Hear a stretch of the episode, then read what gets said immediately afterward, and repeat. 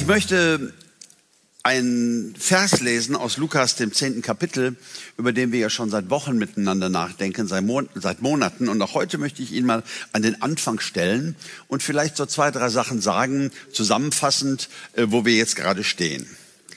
In Lukas 10, Vers 27 sagt Jesus, du sollst den Herrn, deinen Gott lieben, mit deinem ganzen Herzen und mit deiner ganzen Seele und mit deiner ganzen Kraft und mit deinem ganzen Denken und deinen Nächsten wie dich selbst. Wir haben über dieses dreifache Gebot gesprochen, Gott zu lieben, mich selbst zu lieben und den Nächsten zu lieben. Und es beginnt aber immer damit, dass Gott geliebt wird. Du sollst den Herrn, deinen Gott lieben. Aber natürlich denkt man, wie geht das konkret? Äh, wie kann ich das tun? Und wir haben auch gelernt, es bedeutet, dass wir uns entscheiden, uns zunächst einmal lieben zu lassen. Unsere Liebe für Gott ist immer eine Antwort auf seine Liebe für uns. Liebe ist nicht etwas, was wir leisten können. Wir können uns, wenn wir einen Menschen wirklich, wirklich, wirklich nicht abkönnen, da können wir uns schon zusammenreißen und ihn vielleicht nicht ungerecht behandeln. Ihm vielleicht nicht die Treppe runterschubsen oder in den Hintern treten. Vielleicht schaffen wir das alles. Aber lieben, das ist ja nochmal was anderes. Das ist ja nicht einfach eine Fähigkeit, wo wir sagen, ja, ist jetzt so, sondern das muss ja dann auch real sein. Und wir haben festgestellt, indem wir uns lieben lassen, ja, in dem Gottes Liebe in unserem Leben ihre verändernde Kraft entfalten darf, werden wir beginnen, Gott zu lieben. Und dann haben wir aber noch gesagt, dass um uns lieben zu lassen, da gibt's oft eine Hürde, nämlich, dass wir uns selbst lieben müssen. Gott liebt uns und wenn wir uns selbst verachten, dann haben wir von der Gottesliebe nur sehr, sehr wenig. Ich will nicht sagen gar nichts. Ja, wenn ich gerade ein wunderschönes Bild gemalt habe und ich bin Maler und es ist fertig und du kommst rein in mein Atelier und du sagst, boah, das ist aber schön, das ist ja genial, dann kann ich das annehmen, weil das finde ich auch irgendwie. Und jetzt freue ich mich, das zu hören. Jetzt freue ich mich, dass andere das auch so sehen. Aber wenn ich ein Bild gemalt habe, was ich selbst grässlich finde, oder mein Nachbar hat's gemalt, er hat's nur hier hingestellt. Und ich denke, meine Güte, das ist ja furchtbar. Was für ein Stümper, was für ein Anfänger. Und jemand kommt rein und denkt, ich hätte es gemalt und sagt, Uwe, du bist ja so begabt. Wird mir das gut tun? Wird mich das aufbauen? Kann ich diese liebenden Worte irgendwie verstoffwechseln, dass sie was mit mir machen? Nein, natürlich nicht. Wir haben darüber gesprochen, uns selbst zu lieben, uns selbst zu annehmen, und zwar in unseren Grenzen, was wir können, was wir nicht können, in unserem Versagen, in unserer Fehlbarkeit, in unserer Menschlichkeit, denn dies ist eine gefallene Welt, in der wir leben. Und keiner von uns ist perfekt. Und schon der Volksmund sagt, Irren ist menschlich, äh, und da hat er recht aber auch Fehlverhalten, versucht werden, eine Sache zu tun, hinter der wir selbst nicht so stehen und so weiter. All das ist menschlich und all das ähm, hat mit dieser Welt zu tun, in der wir leben, einer gefallenen Welt. Aber all das vermindert die Liebe Gottes nicht in unserem Leben. Das hat Gott alles gewusst, als er uns erwählt hat, als er uns berufen hat. Gott hat gewusst, wen er sich da kauft. Gott wusste schon, was für ein Schnäppchen er da macht, als er dich angelacht hat, als er sein Leben gab für dich und als seine Liebe dich erreicht hat. Also so ist es überhaupt nicht hilfreich, in einer Weise streng mit uns zu sein, uns immer wieder abzusprechen, dass wir irgendwas gut machen oder richtig machen. Wir haben über den inneren Kritiker zwei Predigten lang gesprochen. Da geht es ja so ein bisschen mehr um die psychologische Seite und wie wir dem entgegentreten können. Die Liebe zu Gott, die er sich so sehr wünscht, drückt sich in Gemeinschaft mit uns aus. Das ist etwas so die Richtung, über die wir heute einmal nachdenken wollen. Gott sehnt sich nach Gemeinschaft mit uns. Was für ein Gedanke. Das ist in seinem Herzen. Er sehnt sich nach Gemeinschaft mit uns. Der Prophet Jeremia sagt im Alten Testament in Kapitel 31 und Vers 3, da sagt Gott, mit ewiger Liebe habe ich dich geliebt. Darum habe ich dich zu mir gezogen aus lauter Liebe. Was für ein wunderschöner Vers. Das sagt Gott dem alttestamentlichen ähm, Israel-Volk, aber das sagt er im Neuen Testament auch zu uns als Gemeinde. Mit ewiger Liebe habe ich dich und dich und dich und dich geliebt. Und darum habe ich dich zu mir gezogen aus lauter Liebe. Das ist seine Schöpfungsabsicht. Das ist die Urabsicht Gottes, mit der er unterwegs ist. Menschen zu schaffen in seinem Ebenbild, die wie er frei sind und Entscheidungen treffen können und in eine ewige Liebesbeziehung einzutreten. Und wenn du so siehst, die Bilder in der Bibel, wo äh, Gott uns zeigt, wie er sich das vorstellt, da benutzt er viele Bilder. Der Hirte und die Schafe. Denk an Psalm 23, der Hirte, der die Schafe bewahrt und für sie da ist und der sie trägt. Oder ähm, Vater und Kinder. Er ist der Vater, wir sind seine Kinder. Oder vielleicht das heftigste von allem im Neuen Testament, Braut und Bräutigam. Die Gemeinde, die er erwählt hat, ist seine Braut. Und Jesus Christus, der Sohn Gottes, ist der Bräutigam. Was für eine Nähe, was für eine Liebe, was für eine Intimität. Oder dann Johannes 10, Weinstock und Rebe, äh, das Bild einer völlig, eines völligen Einsseins. Ja? Weinstock und Rebe, das ist wie ähm, Arm und Hand oder Hand und Finger. Das, das gehört zusammen, das ist, das ist gemeinsam unterwegs. Das ist die Urabsicht Gottes. Das möchte er mit jedem Einzelnen von uns leben, in einer bedeutungsvollen Liebesgemeinschaft. Und das ist nicht etwas, was schwer sein sollte wo wir uns zusammenreißen müssen. Ich sage nicht, dass es keinen Einsatz an keiner Stelle kostet, aber es ist nicht religiös und schwer und ähm, meistens auch zu wenig, sondern es ist etwas, was durch die Wiedergeburt, also als Jesus uns unseren Geist von neuem geboren hat, quasi in uns angelegt ist und was wir vielleicht hier und da nur mal freilegen müssen. Nun haben wir wochenlang darüber gesprochen, was Gott alles für uns getan hat und wie er uns sieht und wie er uns liebt und wie er sich nach uns sehnt. Und ich weiß, dass bei vielen evangelikalen Christen kommt irgendwann mal so dieser Reflex, was sollen wir denn jetzt machen? Wann kommt er denn endlich auf den Punkt, was wir jetzt mal machen müssen? Und euch kann ich nur sagen, es ist soweit. Ihr werdet heute die Zeit eures Lebens haben. Heute möchte ich mal über eine Sache sprechen, die uns ans Herz gelegt ist, das zu tun, um in dieser Liebesbeziehung mit Gott zu sein und zu wachsen. Unsere Verantwortung ist es nämlich, in der Liebe Gottes zu bleiben. Zwei Bibelstellen, die das sagen und auf den Punkt bringen, Johannes 15, Vers 9. Gleich wie mich der Vater liebt, so liebe ich euch, bleibt in meiner Liebe. Also auch da, wir müssen keine Liebe erschaffen, wir müssen nicht irgendwie gucken, wo sie wir herkriegen. Nein, der Vater liebt den Sohn, der Sohn liebt seine Gemeinde und unser Auftrag ist es, in seiner Liebe zu bleiben. In Judas 1, Vers 21 wird es doch etwas anders formuliert. Judas sagt, bewahret euch selbst in der Liebe Gottes. Bewahrt euch selbst in der Liebe Gottes. Was für ein Gedanke. Die Wahrheit ist, Gott liebt uns und hat aus lauter Liebe uns zu sich gezogen. Aber die andere Wahrheit ist, Gott rennt uns nicht hinterher. Nicht, weil er uns nicht genug lieben würde, sondern es hat etwas zu tun mit der Gottesebenbildlichkeit, wie wir erschaffen sind. Gott möchte eine Gemeinschaft mit uns, eine Liebe mit uns auf Augenhöhe. Und wenn wir eine Entscheidung treffen, ähm, in eine andere Richtung uns zu orientieren, dann rennt Gott nicht hinterher. Er zieht uns zu sich. Ganz viel Sog, aber es gibt keinen Druck.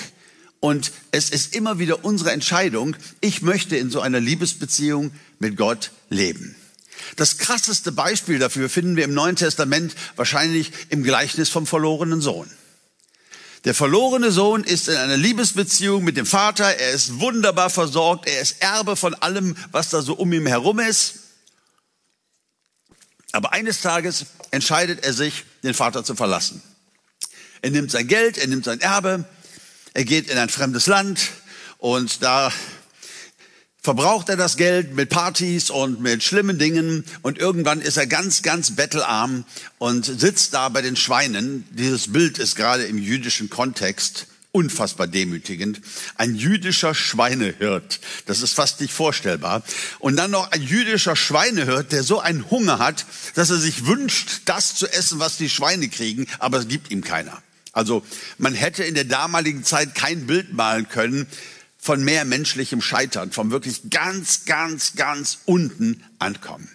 Und der Vater, er vermisst seinen Sohn. Er weint, als er geht. Und jeden Tag schaut der Vater zum Horizont. Jeden Tag schaut der Vater zum Horizont. Und als der Junge irgendwann sagt, so, ich gehe jetzt nach Hause zu meinem Vater und hat sich noch so einen Spruch überlegt, den er da sagen kann, wie leid ihm alles tut und so. Der Vater guckt wie jeden Tag am Horizont, sieht ihn in der Entfernung und rennt auf ihn los und nimmt ihn in die Arme. Der Junge kommt nicht mal dazu, seinen frommen Text aufzusagen. Und wird, wird so geliebt, wird so eingehüllt, Unfassbar. Und doch ist der Vater ihm nie nachgegangen, nie nachgelaufen zu den Schweinen, ja, sondern hat ihn gehen lassen, hat seinen Wunsch respektiert. Ich finde das sehr, sehr stark. Was können wir tun, um in der Liebe Gottes zu bleiben? Was können wir tun, uns in der Liebe Gottes zu bewahren? Und da habe ich drei einfache und relativ bekannte Antworten, aber die uns vielleicht nochmal Neumut machen können. Das erste ist, dass wir Gottes Wort verinnerlichen. Und indem wir Gottes Wort verinnerlichen, bauen wir unseren Glauben. Ich habe gehört, dass wenn die Fußballprofis jetzt zurückkommen nach der Winterpause ins Trainingslager oder auch vor einer neuen Saison, machen sie einen Fitnesstest.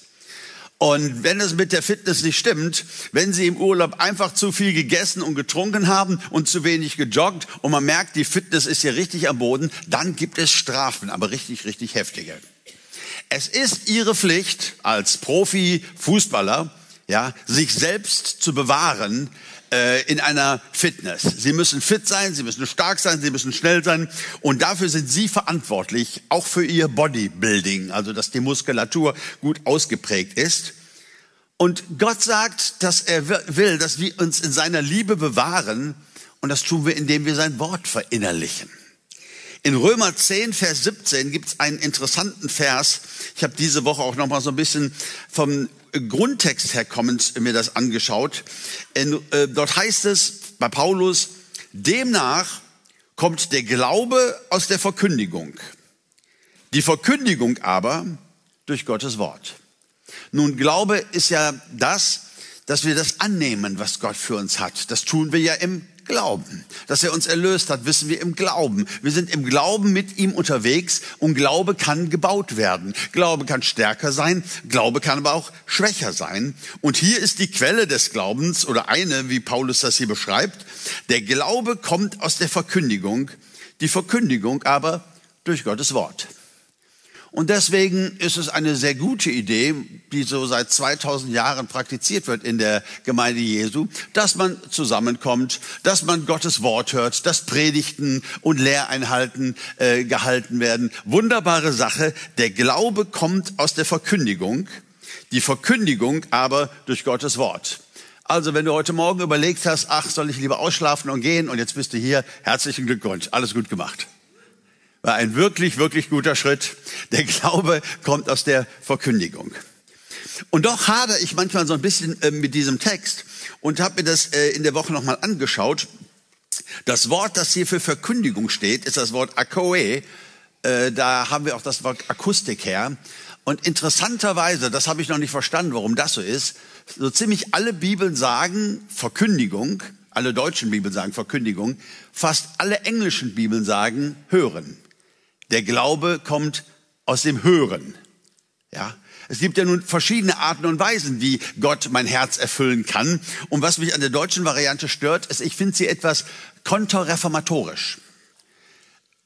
Vor der Reformation gab es immer eine Zeit, da konnte nur der Priester dir sagen, was Gottes Wort war und was richtig war und was falsch war. Du musstest hingehen. Es war dein einziger Zugang, die Verkündigung in der Kirche. Nun, das hat sich seit 500 Jahren grundlegend verändert. Ist das nicht toll? Deswegen feiere ich immer noch jedes Jahr Reformationssonntag und nicht Halloween. Ja, also ich will nicht, nichts Negatives über Halloween sagen, das brauche ich gar nicht. Ich will was Positives über Reformation sagen.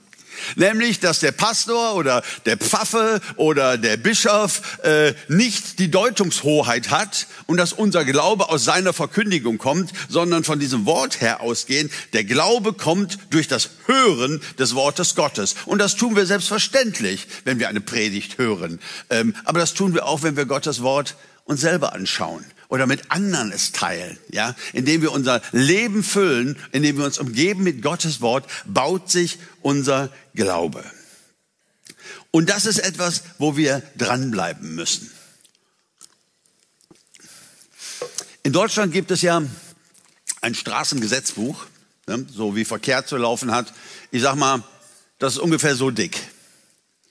Und jeder hier, der einen Führerschein hat, musste sich in seinem Leben schon mal sehr, sehr ausführlich damit beschäftigen, oder?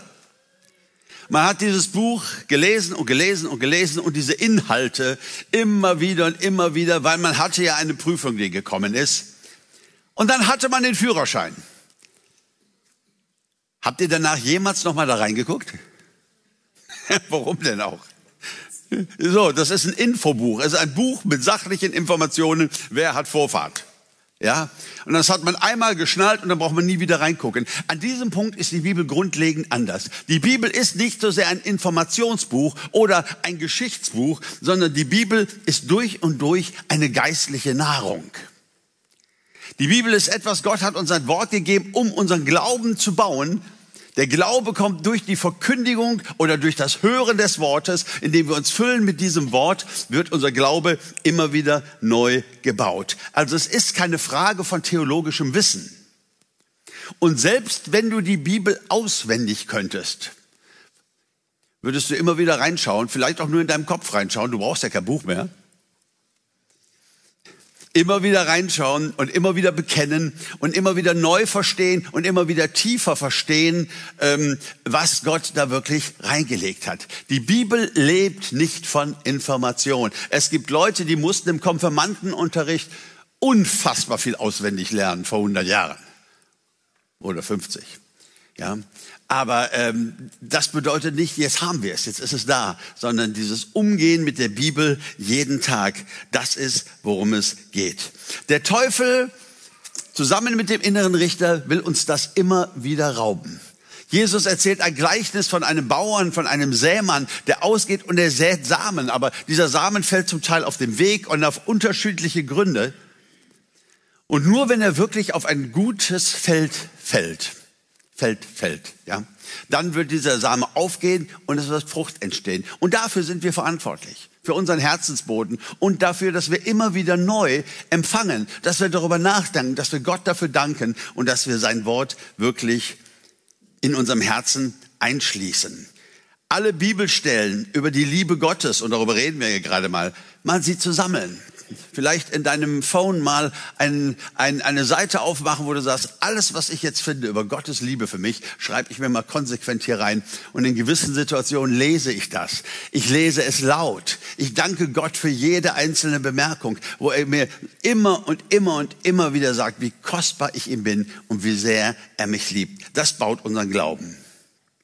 Paulus sagt in 2 Timotheus 1 von Vers 13, er sagt dem Timotheus, halte dich an das Muster der gesunden Worte, die du von mir gehört hast, im Glauben und in der Liebe, die in Christus Jesus ist. Dieses edle, anvertraute Gut bewahre durch den Heiligen Geist, der in uns wohnt. Also, wir bewahren uns in der Liebe Gottes, indem wir das Wort Gottes in unseren Herzen bewahren, wenn ich das mal so zusammenfassen darf in dem unsere Herzen erfüllt sind von seinem Wort, von seinen, von seinen Liebeszusagen, wo er uns sagt, wie wertvoll wir sind, wer er uns sagt, wie er uns findet. Ich habe festgestellt, es gab Zeiten in meinem Leben, wenn ich die Bibel gelesen hatte, ich hatte sehr wenig Freude daran, weil ich blieb immer an Versen hängen, die sagten, dass bei mir was nicht stimmt. Kennt ihr das? Und selbst die allerschönsten Verse hatten irgendwo am Ende noch irgendeiner, der sagt, ah, guck mal, da bin ich wieder. Ja, reicht doch nicht. Ja, ähm, das hat mit Gottes Wort so wenig zu tun. Alles in Gottes Wort, was dich wo du dich abgelehnt fühlst oder minderwertig fühlst, ist bestenfalls ein Irrtum. Vergiss bitte nie, wir haben es mit einem sehr alten Buch zu tun und sehr oft gibt es sehr, sehr einfache Antworten darauf und deswegen müssen wir damit unterwegs bleiben. Also das ist das Erste, wie wir uns in der Liebe Gottes bewahren können, ist, indem wir uns in Gottes Wort aufhalten, indem wir unseren Glauben damit bauen. Das Zweite, ich nenne es mal Misstrauen gegen Gott konsequent bekämpfen. Das ist etwas, was der Teufel säen möchte in uns. In 1. Johannes 4 von Vers 18, da heißt es, Furcht ist nicht in der Liebe, sondern die vollkommene Liebe treibt die Furcht aus. Denn die Furcht hat mit Strafe zu tun. Wer sich nun fürchtet, ist nicht vollkommen geworden in der Liebe. Wir lieben ihn, weil er uns zuerst geliebt hat. Also wir verstehen und wir bekennen, dass die Beziehung, die Gott sich zu uns wünscht, nicht die Beziehung wie eines großen Herrn zu seinen Sklaven ist, sondern dass es eine Liebesbeziehung ist. Dass Gott uns wirklich liebt, dass Gott uns wirklich toll findet. Er hat uns gemacht, er möchte mit uns unterwegs sein. Aber der Teufel ist eben ganz anders aufgestellt. Wir leben in einer gefallenen Welt und wir haben noch diesen Gegenspieler. Er lehnt dich ab. Und er will, dass du dich selbst ablehnst. Und dann will er, dass du dich von Gott abgelehnt fühlst. Dass deine ganze innere Welt, was du empfindest, Ablehnung, Ablehnung, Ablehnung. Du lehnst dich ab, du fühlst dich abgelehnt und Gott lehnt dich wahrscheinlich auch ab. Wieso sollte er dich lieben? Das ist das Ziel des Teufels. Und vielleicht ist es ja ein guter Eintritt ins neue Jahr, dass wir einfach mal eine Entscheidung treffen und mal mit dem Fuß auf den Boden stampfen in der Kirche. Und wir sagen, ne, das haben wir nicht. Ähm, ui, das war knapp. Und wir sagen, meine Güte nochmal, jetzt ist Schluss. Das wird 2024 wird ein neues Jahr. Ich werde mit diesem religiösen Scheiß nicht länger unterwegs sein.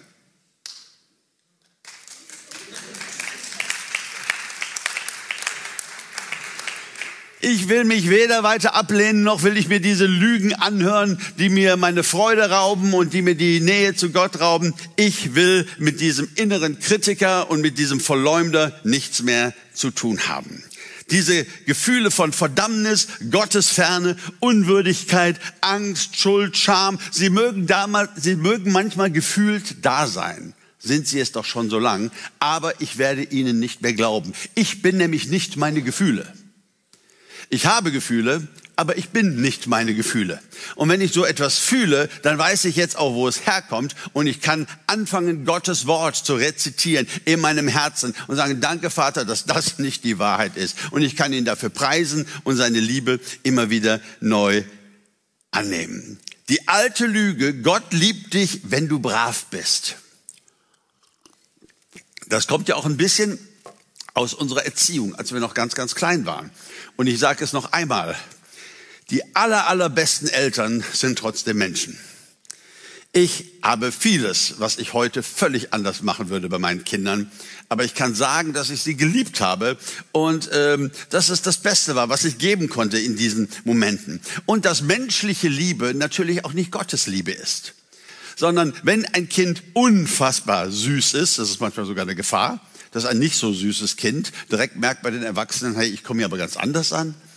Aber wenn es sein Zimmer aufräumt oder wenn es eine gute Note mit nach Hause bringt, da ist da eine Liebe, eine Freude, eine Akzeptanz, eine Nähe, das ist wunderbar. Aber die sechs in Mathe oder die sechs minus, ja, damit nach Hause zu kommen, oh, oh, oh, auf einmal ist hier Härte, ist hier man ist enttäuscht von mir. Ähm, sind hier ganz, ganz, versteht ihr, ihr lieben Eltern, kriegt kein schlechtes Gewissen. Das habe ich auch gemacht. Äh, viel zu viel. Ähm, wir sind Menschen. Ich möchte nur einmal sagen, so ist die Liebe Gottes nicht. Und das ist vielleicht mal für den einen oder anderen an der Zeit, heute Morgen am Anfang eines neuen Jahres mal aufzustampfen und zu sagen, so, das nehme ich mir vor. Das will ich für dieses Jahr. Ich werde Gottes Wort wirklich an mein Herz lassen und ich werde dieser Misstrauen gegen Gott konsequent bekämpfen. Manchmal sind Christen sehr schnell nervös, wenn man so predigt über einen längeren Zeitraum und sagt, ja, aber man muss ja auch sagen, äh, es gibt ja auch Gebote oder man muss ja auch sagen, man muss ja auch gehorsam sein oder dies oder das. Nun, lass mich Folgendes sagen, um dich zu entspannen. Ich glaube von tiefstem Herzen, dass der Wille Gottes und seine Beziehung zu uns Erziehung mit einschließt. Er nimmt uns immer, jederzeit so an, wie wir sind, aber er lässt uns nicht, wie wir sind. Er verändert uns. Er heilt Verletzungen, er, er tut Dinge, er verändert uns. Und wenn wir Dinge tun, die doof sind, ja, wo wir Grenzen überschreiten, ja, da müssen wir auch manchmal die Konsequenz aushalten. Also wenn du deinen Nachbarn umbringst, äh, wird Gott dir vergeben. Das ist äh, kein Problem. Ob er dir die lebenslängliche Haft erspart, da habe ich meine Fragen. So, ne? manches, vieles im Leben sind ja so Konsequenzen und Dinge, die passieren. Nein, Liebe schließt Erziehung mit ein. Ja, aber niemals Ablehnung. Und dieser Unterschied zwischen Erziehung Jesus geht mit seinen Jüngern aufs Boot, legt sich hin, schläft, wunderbar, und es kommt ein großer Sturm und die Jungs bangen um ihr Leben. Er führt uns in Situationen hinein, die uns herausfordern, die uns nicht gefallen, die unseren Glauben herausfordern. Ja, das ist schon richtig. Gott verändert uns. Ja, Gott will uns verändern. Aber seine Erziehung ist niemals Ablehnung an seiner wunderbaren, göttlichen Liebe wird für dich, wird sich niemals etwas ändern. Dass wenn er an dich denkt, dass er ein warmes Herz bekommt. Dass er an dich denkt, das Kind, das er geschaffen hat und wie sehr er sich nach dir sehnt und wie sehr er sich freut, dass du ihn kennst und dass du ihn suchst. Also ich glaube, es ist an der Zeit, dieses, diesem Misstrauen gegen Gott, das konsequent zu bekämpfen. Und dazu ist natürlich auch erstmal der erste Schritt, nochmal ganz klar für sich festzumachen, dass das nicht der Heilige Geist ist, der dazu dir redet. Ich glaube, das ist oft das Problem, weil wir die moralischen Stimmen unserer Menschen, die uns erzogen haben, im Kopf haben. Wenn wir dann wieder so ein schlechtes Gewissen haben und ach, zu wenig gebetet, zu wenig gemacht, zu wenig alles, zu wenig hier, zu wenig da, dass wir denken, das sei die Stimme des Heiligen Geistes. Ist es nicht. Ist es nicht. Die Stimme des Heiligen Geistes, die baut dich auf. Die gibt dir eine Perspektive und du denkst, Mensch, bin ich blöd gewesen. Wieso verhalte ich mich denn so? Na klar, so geht das doch viel besser.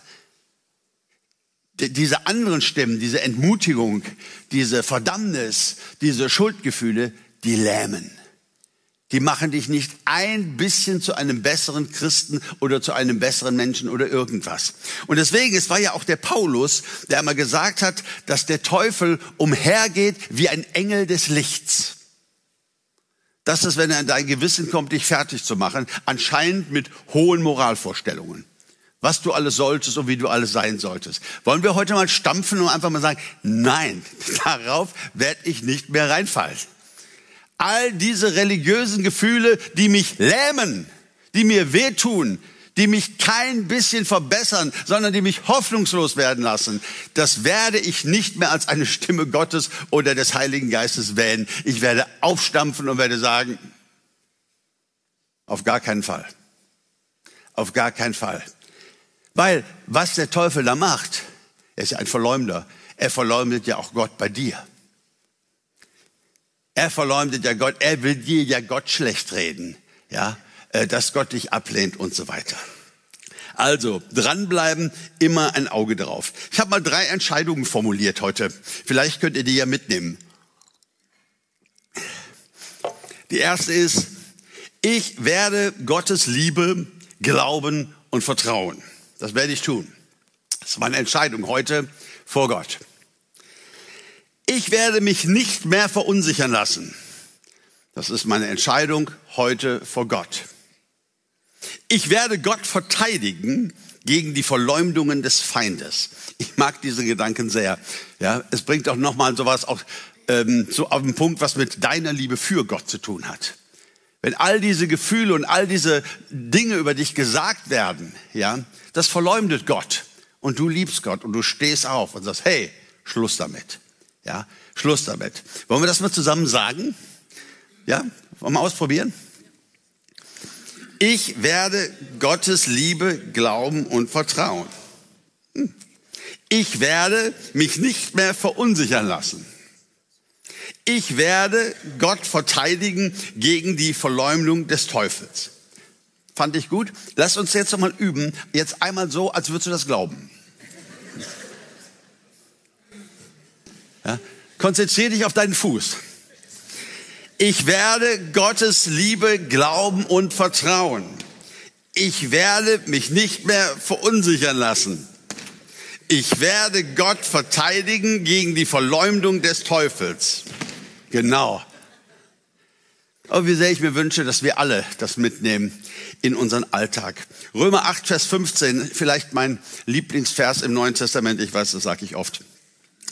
Denn ihr habt nicht einen Geist der Knechtschaft empfangen oder der Sklaverei, dass ihr euch schon wieder fürchten müsstet. Nein, ihr habt den Geist der Sohnschaft empfangen, indem wir rufen, aber Vater.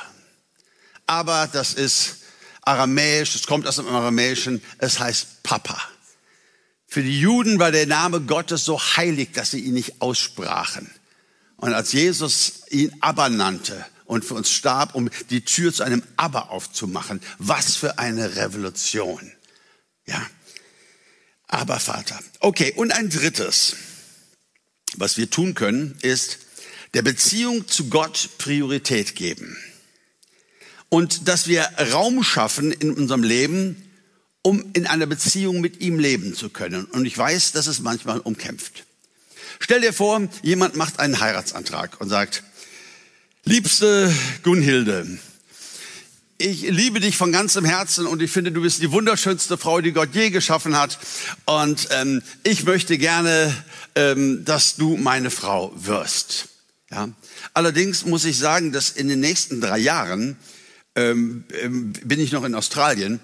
Äh, da habe ich so ein Projekt und ich komme auch zwischendurch nicht zurück. Du kannst auch nicht dahin kommen, äh, weil das ist irgendwo ganz weit außerhalb. Und aber weißt du, ich bin sowieso nicht so der Gemeinschaftstyp. Wenn ich weiß, du liebst mich und ich dich, reicht mir das eigentlich vollkommen. Was ist? Nein, nehmt ihr an? Ich, Natürlich nehmt ihr nicht an. Was für ein Blödsinn soll das denn sein? Hallo, ich liebe dich, ich will dich heiraten und in meinem Leben gibt es keinen Platz für dich? Was ist das denn für ein Blödsinn? Ja? Und genauso ist es ja auch, wenn wir in einer Liebesbeziehung mit Gott sein wollen. Nun ist es sehr praktisch, dass er immer da ist und wir nicht irgendwo hinfahren müssen. Ja, äh, das ist schon so. Aber was unsere Aufmerksamkeit angeht in unserem Leben und unsere Prioritäten, Raum zu machen, um in einer Liebesgemeinschaft mit ihm zu leben, das ist ganz, ganz wichtig. Und ich möchte dir sagen, das Allerwichtigste ist, dass du deinen eigenen Weg darin findest. Ich bin aufgewachsen und so sind wahrscheinlich viele von uns äh, so mit dem Gedanken, als Christ macht man jeden Tag stille Zeit. So, man liest ein Kapitel in der Bibel und dann betet man. Es gab auch Kurse und Bücher über Gebet, was man dann so sagt. Und ich habe das teilweise praktiziert, teilweise nicht praktiziert. Ähm, aber was mir wirklich, und da war viel, viel Gutes bei, gar nicht die Frage. Aber was mir wirklich geholfen hat, ist, als ich entdeckte, dass ja jede Beziehung anders ist, oder? So wie jede Ehebeziehung anders ist, so ist auch jede Beziehung eines Einzelnen zu Gott anders als die Beziehung eines anderen zu Gott. Das erklärt die unfassbare Vielfältigkeit, Spiritualität in den vielen Gemeinden, äh, die wir kennen, wo Dinge ganz, ganz unterschiedlich irgendwie sich anfühlen und gehandhabt werden in der Art und Weise, wie man mit Gott umgehen. Wichtig ist nur, dass wir vielleicht heute Morgen darüber nachdenken, wo könnte ich Raum schaffen in diesem Jahr? Was könnte der Moment sein, den ich einrichten möchte, um wirklich mich auf Gott einzulassen, um diese Verse wieder zu lesen, um ihm zu danken für seine Liebe und ihm zu sagen, dass ich ihn liebe und ihm meine Kinder zu bringen und was ich sonst so auf dem Herzen trage. Du darfst deinen Weg finden. Ich kenne Menschen, die beten am besten, wenn sie spazieren gehen. Ist doch eine wunderbare Möglichkeit, mit Gott allein zu sein und vielleicht gibt es ja diesen kleinen Parkplatz auf dem Weg von der Arbeit nach Hause und da ist so ein kleines Feld, da kann man so ein bisschen spazieren gehen, wo man sagen kann, hey, wenn ich von der Arbeit nach Hause komme, ich, fahre kurz drauf, bevor zu Hause alles losgeht mit Geschrei und Kindern und so und nehme mir eine Viertelstunde und gehe einfach mal einmal um dieses Feld rum und danke Gott für diesen Tag. Denke an ihn, bekenne sein Wort, ja, Das ist wunderbar. Gott freut sich so sehr, dass du Raum schaffst für ihn. Da will er dir begegnen. Das ist nicht immer gleich. Aber es ist eine ganz, ganz wunderbare Sache. Wichtig ist, Entschuldigung, dass du das findest, was für dich stimmig ist und dass du das mit Gott lebst. Ich kenne Menschen, die stecken eine Kerze an, ja, bei sich zu Hause und setzen sich vor diese Kerze und falten die Hände und äh, sprechen Gebete und äh, lesen ihre Bibel. Ich seit einiger Zeit habe einen Zugang gefunden in eine Art stillem Gebet. Ich glaube, irgendwann werde ich meine ganze Predigt darüber halten. Das hat mein Gebetsleben sowas von erneuert. Eine Zeit der Meditation, der Stille vor Gott. Äh, es gibt so viele Möglichkeiten. Ja, und stille Zeit und Zeit mit Gott ist nicht irgendwas, was man abarbeiten muss oder so, sondern es soll eine ganz, ganz bedeutende Zeit sein. Ich sage ja nicht, dass es, dass es äh, nicht ein gewisser Aufwand ist und dass es nicht eine gewisse Kraft kostet. Aber ich behaupte, dass es dir die Kraft dreifältig wiedergibt. Martin Luther hat was Schönes gesagt. Er sagt, Gott schreibt das Evangelium nicht allein in die Bibel, sondern auch auf Bäume, auf Blumen und Wolken und Sterne. Ist das nicht schön? Und genauso ist es. Seine Liebe bewusst und immer wieder neu empfangen. Im Gebet durch Glauben empfangen, in der Anbetung sein und dir seiner Liebe bewusst zu werden. Ich habe früher oft Gott so zugequatscht mit Sachen, die er längst wusste. Ja, und manchmal hat gerade diese, was erzählst du einem Allwissenden, ne? gerade das hat mich manchmal so entmutigt. Aber einfach mal zu sein, hier und jetzt. Und zu sagen, von allen Seiten umringst du mich, o oh Herr. Dann konzentriere ich mich auf alle Seiten und hältst deine Hand über mir. Ja, mal keine Gebetslisten runterrasseln und äh, irgend, nein, nein, einfach mal in seiner Gegenwart sein. Wow. Da ist so eine Kraft drin. Da ist so eine Möglichkeit drin, vom Heiligen Geist berührt zu werden und zugerüstet zu werden.